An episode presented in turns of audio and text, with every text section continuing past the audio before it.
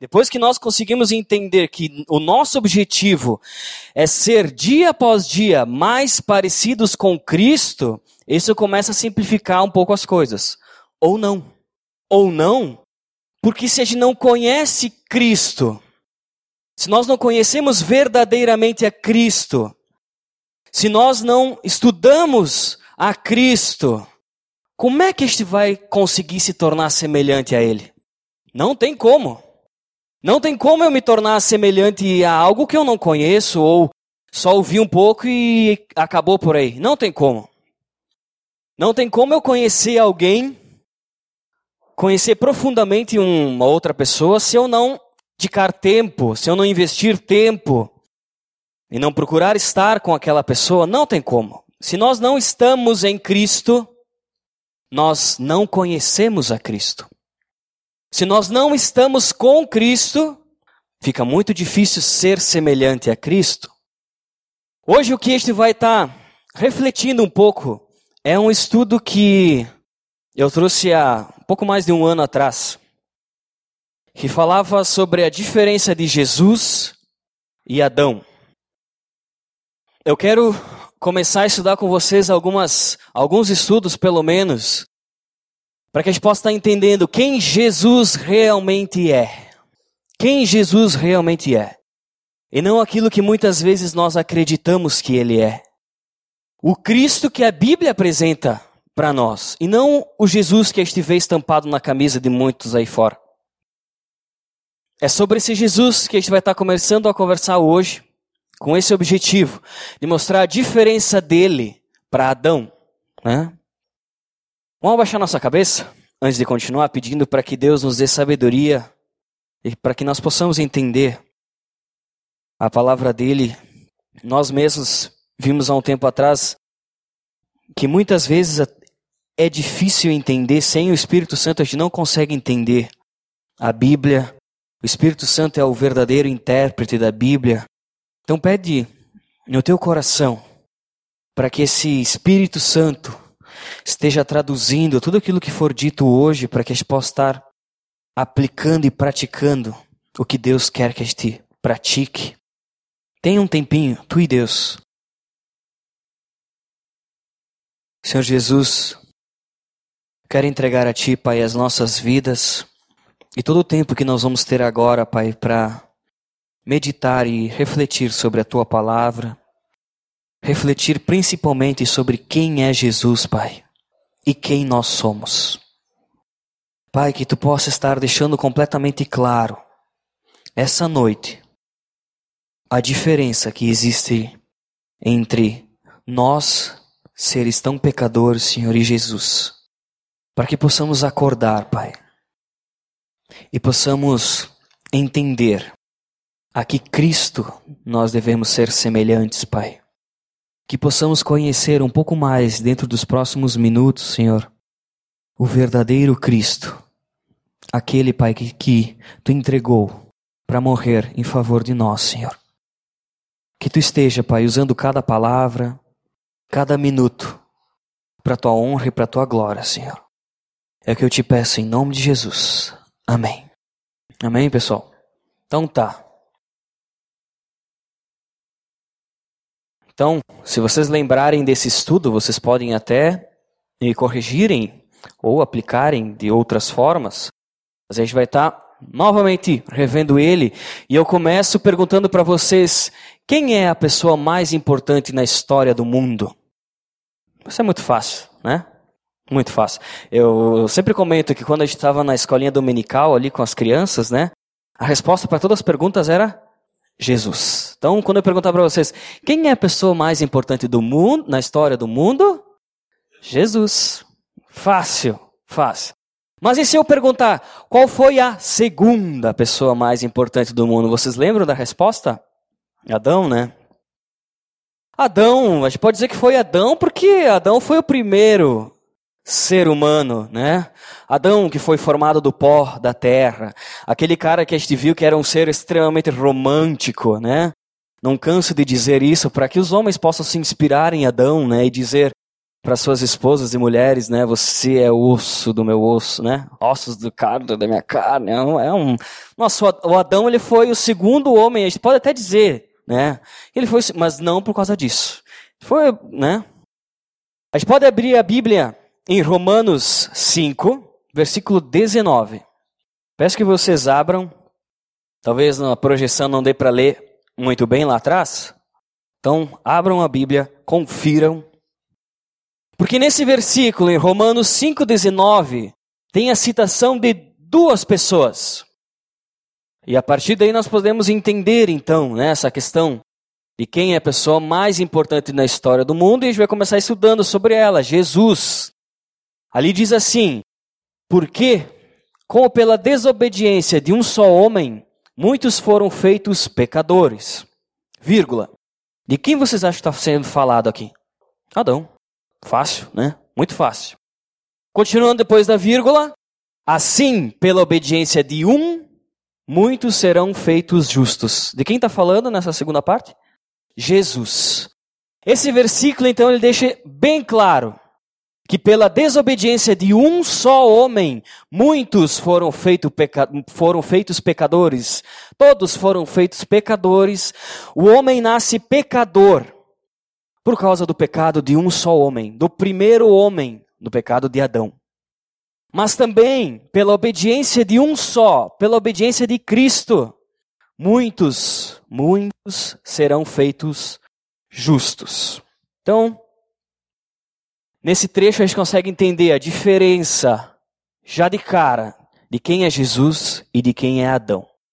E na nossa sociedade, nós estamos completamente habituados a ter que tomar um partido.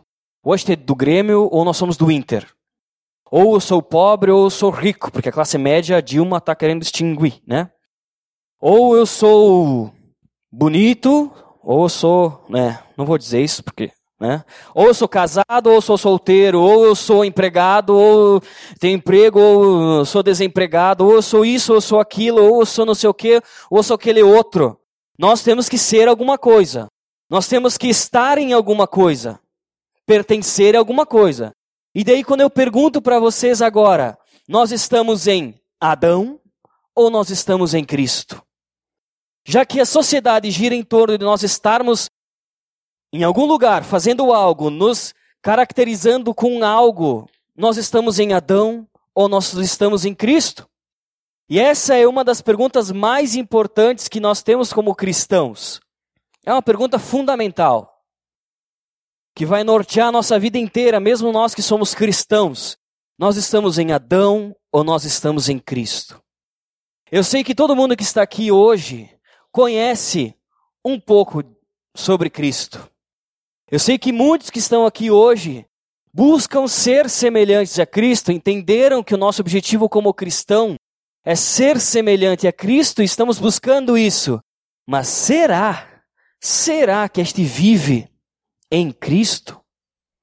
Será que nós estamos em Cristo? Ou nós estamos em Adão? Será que a gente consegue abandonar a nossa carnalidade para viver o que Cristo quer que a gente viva? Será? E é por isso que depois de toda aquela série de estudos eu voltei com esse tema. Porque ele é de suma importância para nós que somos cristãos entendermos que se chamar cristão não quer dizer nada se nós não estamos em Cristo.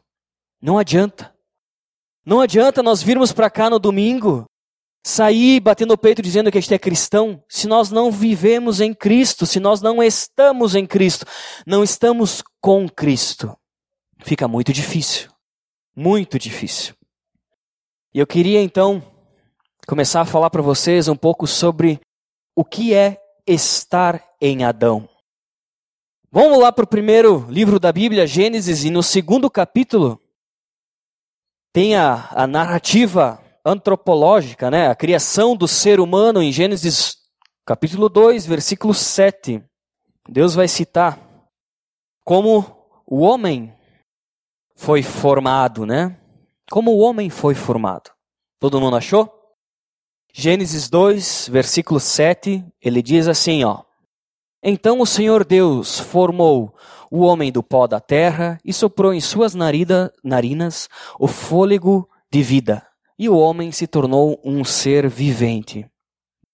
O que que Deus soprou no nariz do homem? Um fôlego de vida. A gente pode então ter certeza que o homem veio do pó. E se nós viemos do pó, certamente o pó vai voltar, quer dizer que nós, sem o sopro de vida, de vida que vem de Deus, não somos nada. Nada. O homem sem Deus não é nada. E aqui a gente pode ver até mesmo no início da, da criação do homem a importância de Deus.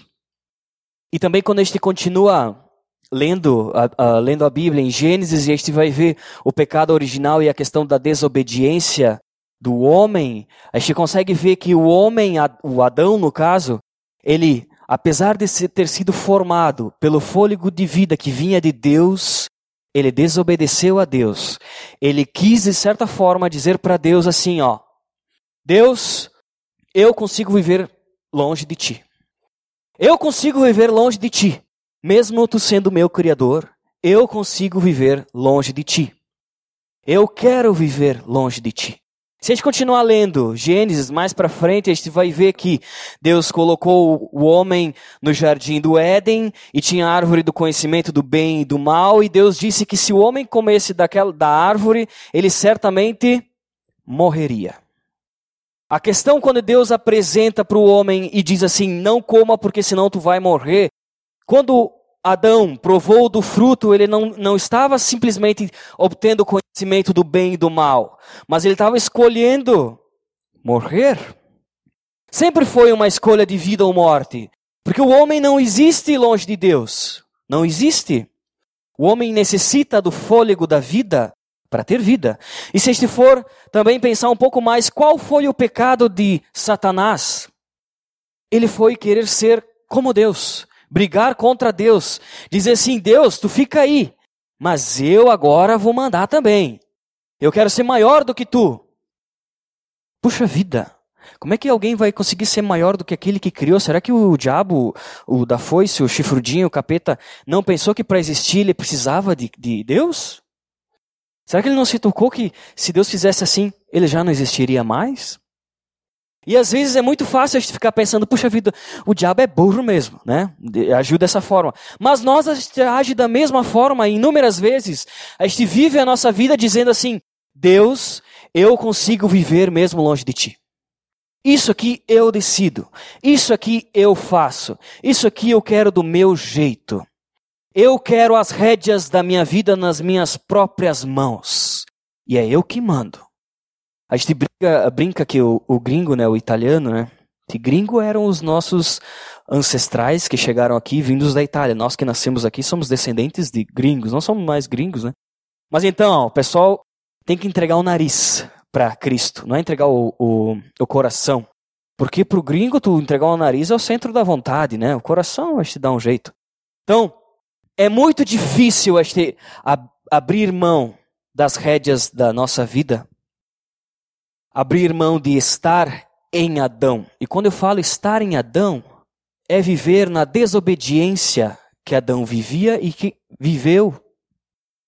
É dizer todos os dias ao acordar: Deus, eu vivo e quero fazer as coisas do meu jeito. Eu posso compartilhar com vocês algo bem pessoal que tem sido muito difícil para mim ter tempo, muitas vezes, para estar em Cristo e estar com Cristo. Tem sido muito difícil, muito difícil. E eu acho que vocês também vão concordar comigo, porque hoje o que menos a gente tem é tempo para fazer muitas coisas. O que a gente menos tem é tempo. O que existe de mais precioso é o tempo, não é mais nem o dinheiro, porque se nós tiver tempo, a gente faz dinheiro. A gente não consegue mais ter tempo, nem mesmo para estar em Cristo.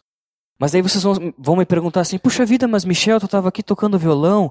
Ou eu vou na célula todos, todo, toda semana, estou no domingo, todo tempo aqui na igreja? Como tu tem a cara de pau de me dizer que eu não estou em Cristo? Eu digo para vocês que muitas vezes nós estamos envolvidos com as coisas de Cristo, mas nós não estamos com Cristo. Não é porque eu estou aqui e vocês estão ali que todos nós estamos vivendo um relacionamento íntimo com Deus e que está tudo perfeito. Não é. Nós muitas vezes a gente acaba se envolvendo muito mais com as coisas de Cristo, com a religião, fazendo 500 coisas para agradar homens e achando que vai agradar a Deus. Se sacrificando, às vezes abrindo mão do tempo com a nossa família para fazer coisas que a gente acha que está fazendo para Deus, e isso é muito louvável, claro. Entra até na parte do ministério que a gente falou, mas o que eu quero bater na tecla é pedir assim: será que vocês não têm se envolvido mais com as coisas de Cristo do que com Cristo? Será que não tem se tornado uma rotina vir aqui no domingo, por exemplo? Eu acho que tem se tornado uma rotina.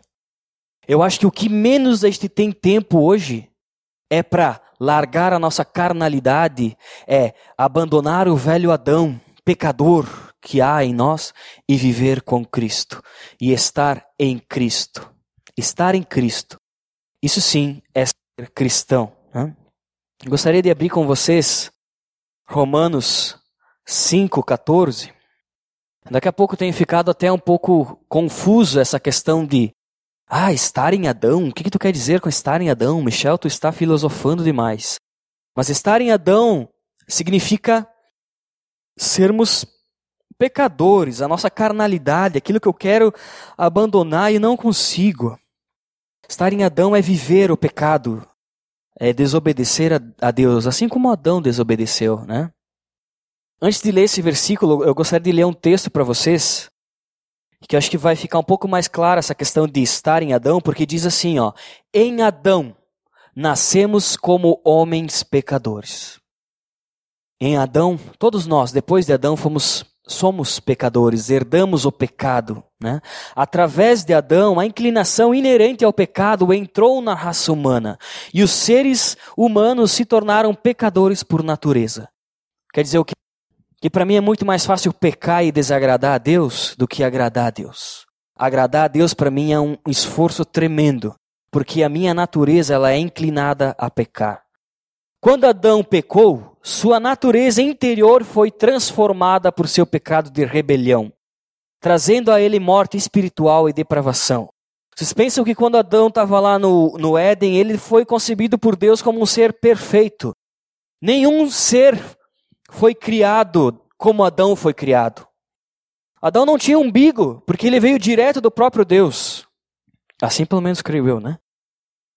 Ele foi criado à imagem e semelhança perfeita de Deus. E o pecado, e o pecado que vem de Adão, nos torna cada vez mais distantes do que Deus tinha como objetivo para o ser humano. Eu acredito, e eu já falei isso, eu, eu acho que o ser humano, ele emburrece, porque o pecado torna o ser humano cada vez mais burro.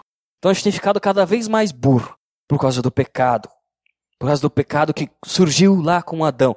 A Bíblia fala também que a natureza geme à espera do Criador, e a gente pode imaginar o que aconteceu naquele ato de desobediência de Adão lá no Éden, naquele jardim perfeito, escolhendo a morte, ao, ao invés de viver plenamente com Deus e estar com Deus o tempo todo, ele escolheu a árvore do bem e do, e do conhecimento do bem e do mal.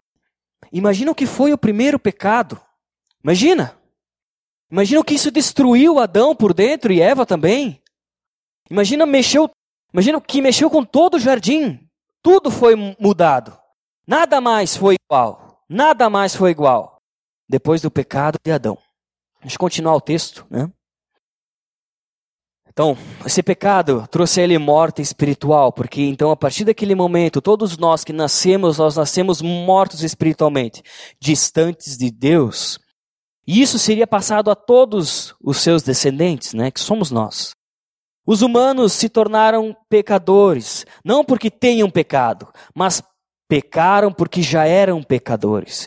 Esta é a condição conhecida como pecado herdado. Assim como herdamos características físicas dos nossos pais, nós herdamos também a natureza pecaminosa de Adão. Me desculpa se tinha alguém que não sabia disso, eu estou chamando todo mundo de pecador, né? Infelizmente, essa é a verdade, né? Infelizmente. Vamos lá então, Romanos 5,14 vai dizer assim: No entanto, a morte reinou desde Adão até Moisés, até sobre aqueles que não tinham pecado, a semelhança da transgressão de Adão, o qual é a figura daquele que havia de vir. Então, ali em Romanos, ele já dá uma base bíblica para aquilo que a gente estava comentando, que todos nasceram em pecado. E até se a gente for em Salmos versículo 51, capítulo 51, versículo 5, perdão. Abram lá. Também vai nos dar um outro apoio bíblico, porque diz assim, Salmos capítulo 51, versículo 5, Rei Davi, ele diz: Eis que em, em iniquidade fui formado, e em pecado me concebeu minha mãe. Então nós nascemos pecadores, nós nascemos em pecado, hum, em iniquidade nós fomos formados. Por quê? Porque nós somos descendentes de Adão. Porque nós temos a nossa natureza inclinada para pecar. E se a nossa natureza é inclinada para pecar, vocês imaginam como é difícil ser semelhante a Cristo. Não é nem um pouco fácil. Não é nem um pouco fácil. Não é algo que vai ser do estralar dos nossos dedos ou porque a gente acordou de bom humor num domingo de manhã. Não, não é. Nós temos uma natureza inclinada por pecado. O homem, ele não é bom. O homem, ele não é de vez em quando bom e de vez em quando mal, não. O homem, ele tem a natureza inclinada para o mal. E o que eu quero dizer com isso é que dificilmente o homem consegue fazer o bem, ele consegue fazer algo de bem somente pela misericórdia de Cristo. Nós não conseguimos fazer nada de bom aos olhos de Deus se não for pela misericórdia de Cristo. Nada. Então, até a gente pode refletir um pouco por que, que eu fico insistindo que o homem é mau. Só em, em dois, dois tópicos, né? em dois assuntos. Né? Como é o descendente de Adão? bom, mal, ele é mal. Nós sabemos que o descendente de Adão, então a Bíblia já nos diz que é pecador. Por que, que é difícil? Por que, que é difícil o homem fazer o bem? Porque o ser humano, não vou dizer nunca, mas com muita dificuldade, vai sacrificar o seu próprio eu em benefício do outro. Jamais, jamais. Jamais este vai abrir mão de algo que nos é dado por direito, herdado por direito, ou que nos faz bem, ou que é nosso, para beneficiar outra pessoa. Jamais. A não ser nós que conhecemos a Deus e que assim conseguimos agradar e queremos fazer isso pela misericórdia de Deus. O mundo, não quero dizer que todo mundo que talvez as pessoas que não são cristãs são pessoas que não ajudam ninguém e que são as piores pessoas do mundo, não é isso. Mas é que dificilmente a essência de alguém vai ser abrir mão dele mesmo em favor do outro. Você sabe o que é amor de verdade? Amor de verdade é o que, o que Deus fez por nós, dando a, o seu único filho em favor de nós. Isso é amor de verdade. E jamais nós conseguiríamos abrir mão de algo que é nosso em benefício dos outros, assim como Deus fez por nós. Jamais. Eu não conseguiria. Eu teria muita dificuldade de abrir mão de algo que é extremamente precioso para beneficiar outros. Eu até fica é, seria muito difícil. E outro ponto é que não basta o ser humano saber que algo é mal para deixar de praticá-lo ou deixar de fazê-lo.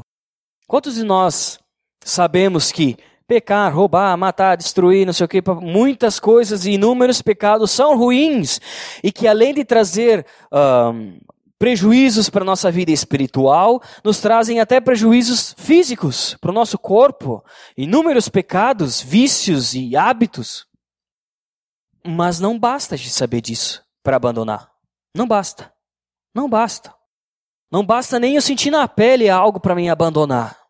Não importa. Eu vou dizer para vocês outra coisa bem pessoal. Você sabe que como família tem, viveu um momento bem complicado e depois desse momento bem complicado eu tinha tomado uma decisão de valorizar muito mais o tempo com, com a minha família, dedicar de, de assim passar um tempo de qualidade, né? De não trabalhar mais feito louco, porque afinal de contas, o que, que a gente tem de mais precioso na vida que as pessoas que estão ao nosso redor? No primeiro dia que eu voltei a trabalhar de forma integral, o que, vocês acham que aconteceu? Depois da primeira semana que eu voltei a trabalhar de modo integral, o que, vocês acham que aconteceu? Depois do primeiro mês que eu voltei a trabalhar a tempo integral, o que vocês acham que aconteceu? Não mudou nada. Não muda nada. Porque para o ser humano, não basta ele saber que algo faz mal para abandonar. Infelizmente, este é assim. E isso faz parte da nossa natureza vinda de Adão. Porque a gente não consegue, e eu luto para abandonar o velho Adão que está dentro de, dentro de mim, mas é difícil. Muito difícil.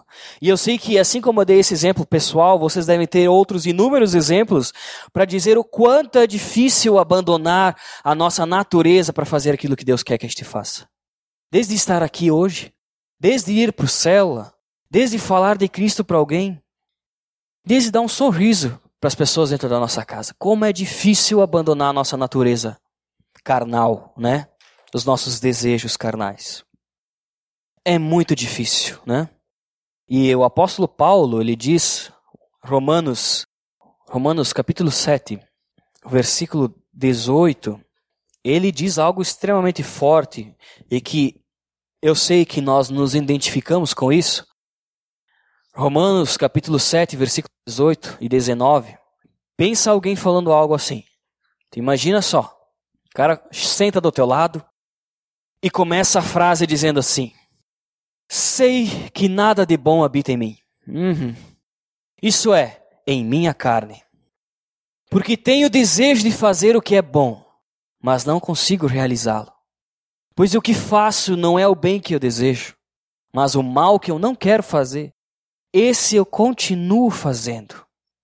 E mesmo a gente sabendo que é um mal e a gente não quer fazer isso, a gente continua fazendo. Nós continuamos fazendo. E eu pergunto para vocês de novo: como é que nós vamos ser semelhantes a Cristo se não conseguimos largar o velho Adão? Não tem como servir a dois senhores, não tem.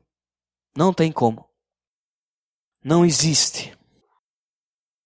Vamos lá para a parte boa. Chega de chorar as pitangas, chega de ficar se sentindo algo é muito difícil, a questão Vamos lá então falar sobre o que é estar em Cristo, algo extremamente bom, né? Estar em Cristo então.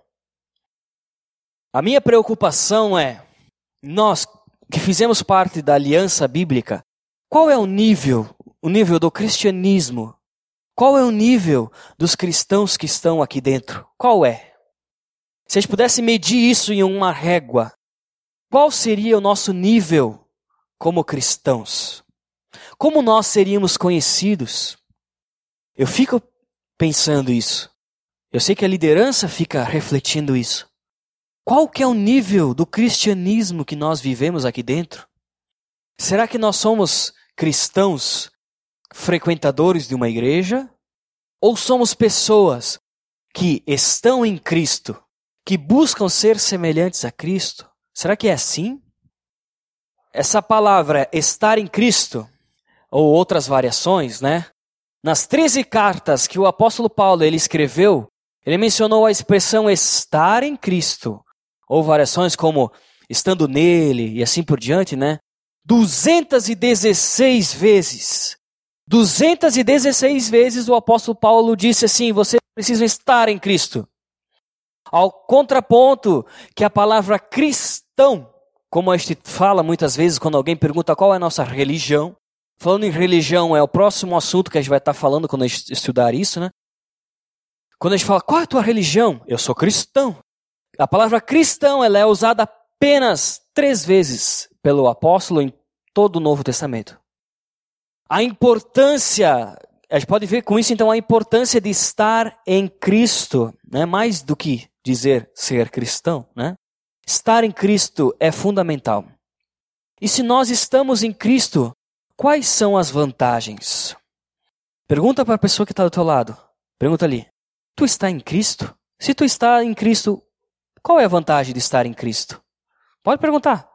Ver o que vocês têm a dizer sobre isso. Qual que é a vantagem de estar em Cristo? Se é tão difícil largar o velho Adão, qual que é a vantagem de estar em Cristo? Por que, que eu tenho que estar em Cristo? Viver como Cristo vivia? Ser como Cristo era? Ou é? Sabe, pessoal, qual que é a diferença de estar em Adão e estar em Cristo? De viver como Adão vivia e de estar próximo de Cristo? A diferença é a cruz. A diferença é a cruz. Por quê? Quem merecia estar lá naquela cruz era eu, era tu, éramos nós. Nós que tínhamos que estar lá naquela cruz. Por conta do nosso velho Adão. Era nós, éramos nós que devíamos estar lá. Estar em Cristo é receber tudo aquilo que Cristo tinha direito. Nós só chegamos até Deus porque quando, quando Deus nos vê, Ele vê Jesus em primeiro lugar. Só por causa disso. Toda morte, toda vergonha, toda condenação que era merecida a nós, ela sobreveio a Jesus. Tudo, tudo que era nosso foi a Jesus. Foi entregue a Jesus. Matou e crucificou Jesus. Todo perdão, toda graça que somente Jesus era digno, Deus ele concedeu a nós. E isso sim nos muda, nos transforma. Só isso que nos transforma, nada mais. Então, se nós estamos em Cristo, Cristo está em nosso lugar. Vocês conseguiram entender?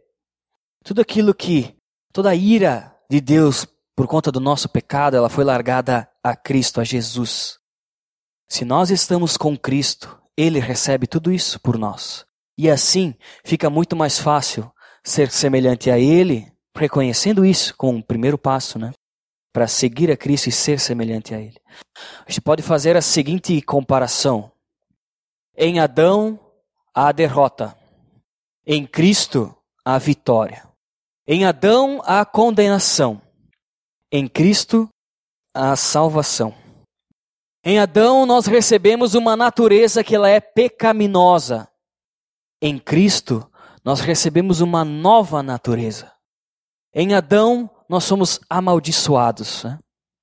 Em Cristo, nós somos abençoados. Em Adão, há ira e morte. Em Cristo, há amor e vida. Agora pergunta para a pessoa que está do teu lado aí, de que lado que tu prefere estar?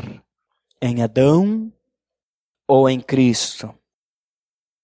Vamos abrir nossa Bíblia em João, na verdade, vamos abrir nossas Bíblias em Romanos 8, 29. Romanos, capítulo 8, versículo 29.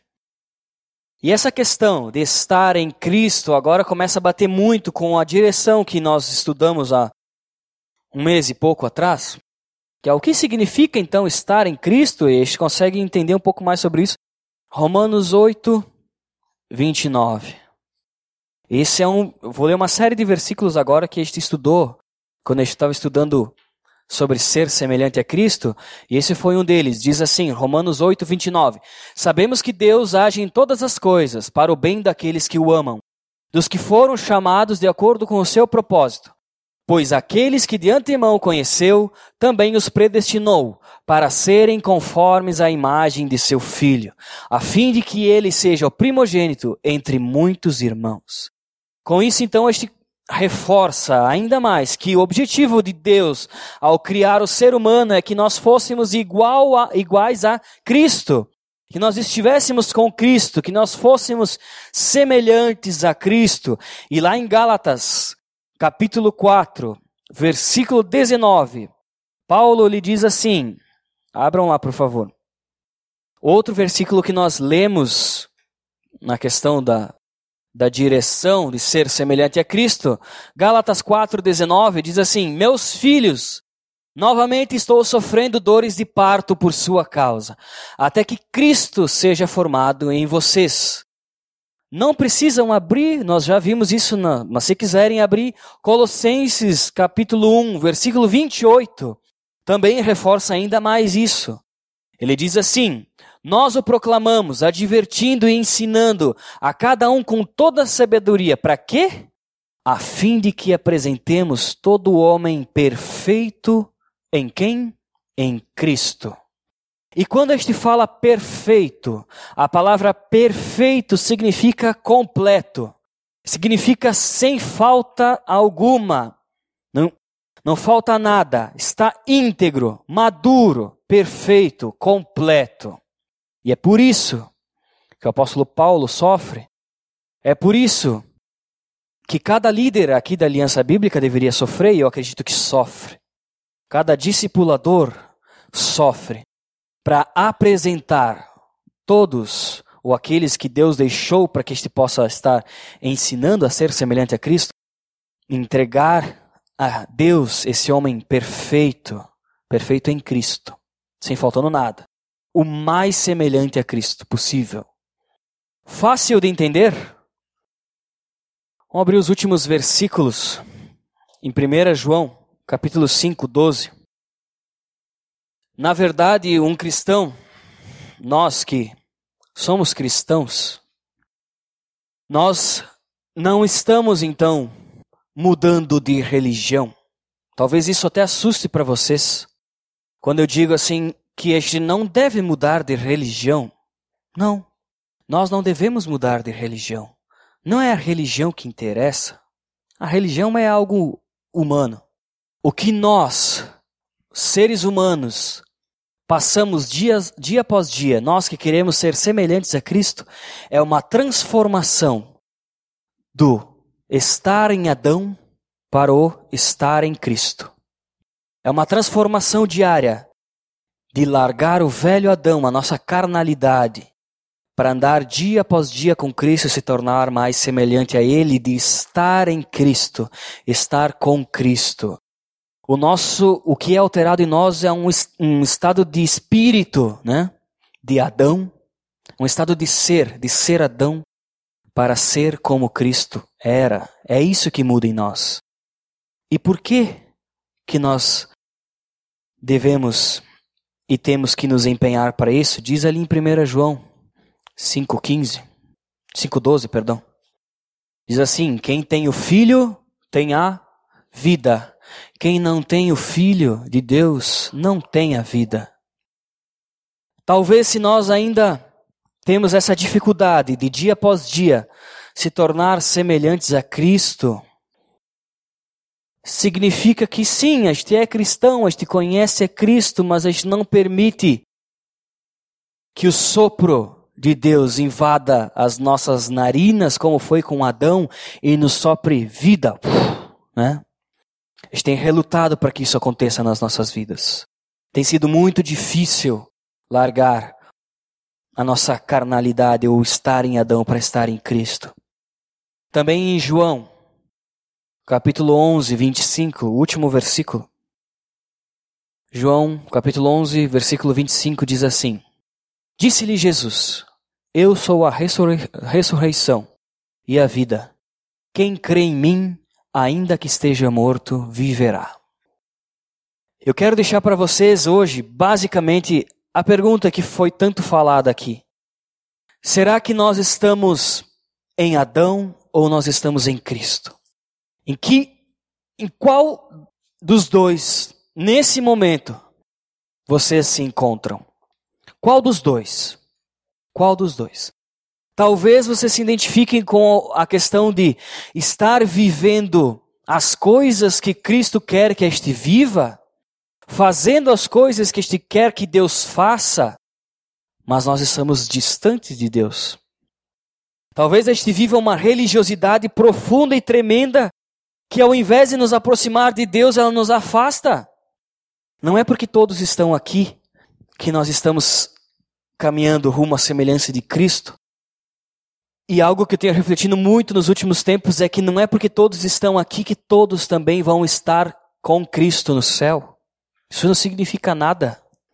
Ser religioso, abrir a boca para dizer que é cristão, não quer dizer muita coisa. O que significa mesmo é estar com Cristo, é buscar abandonar o nosso velho Adão e seguir uma estrada que nos leve à semelhança de Cristo, que nos conduza a estar com Cristo. Assim nós seremos cristãos verdadeiros. Essa é a questão que eu queria deixar para vocês e a pergunta, e por isso que eu digo que Jesus, ele é muito diferente do que muitas vezes a gente acredita que é. Né? Estar com Cristo é muito diferente do que a gente acredita que é. E isso a gente vai estar tá vendo nos próximos estudos. Talvez fique até mais, mais fácil de didático algumas coisas que a gente tenha que abandonar, mas que a gente possa estar vivendo em Cristo como Cristo e sendo semelhante a Cristo. E não estar vivendo em Adão, fazendo como Adão fazia e continuando o pecado de desobediência que Adão teve. Vocês têm esse desafio, pelo menos para essa semana? Pode ser? Vamos abaixar nossas cabeças. Porque, como a gente viu, nada de bom a gente consegue fazer se não for pela misericórdia de Deus, se não for pelo Espírito Santo de Deus, nós não conseguimos fazer nada de bom. Então, pede perdão para Deus no, nesse primeiro momento. Faz como Paulo fez e diz que nada de bom habita dentro de ti, que tem sido muito difícil abandonar as características que Adão teve, a desobediência que Adão teve. Tem sido muito difícil abandonar as rédeas da nossa vida e entregar para Deus. Tem sido muito difícil. Entrega isso para Deus. Não seja hipócrita. Não tenha uma vida, uma vida, uma vida religiosa, uma vida de fazer coisas que uma religião pede que tenham que ser feita. Mas pede para que Deus te conduza num caminho que leva à semelhança de Cristo, que te leve até Cristo verdadeiramente, o Cristo bíblico. O Cristo que este vê mundo afora, ele é muito diferente. O que Cristo espera é que nós sejamos menos religiosos e mais parecidos com Ele. Pai, eu te louvo, Senhor. Eu te louvo sim, porque mesmo nós sendo tão pecadores, tendo sido concebido, concebidos em pecado, Pai. Ó oh Deus, tu capacita cada um que está aqui por meio do teu Santo Espírito a abandonar o estar em Adão e mudar a nossa própria essência, Senhor. É o teu Santo Espírito que nos muda dia após dia para sermos mais parecidos com Cristo, para estarmos com Cristo, Pai. Senhor Jesus, que tudo aquilo que foi falado hoje sirva somente como um pequeno incentivo para abandonarmos a nossa velha natureza humana e pecadora e buscarmos as coisas do alto, Senhor. Buscarmos as coisas que agradam a Ti, que agradam a Cristo.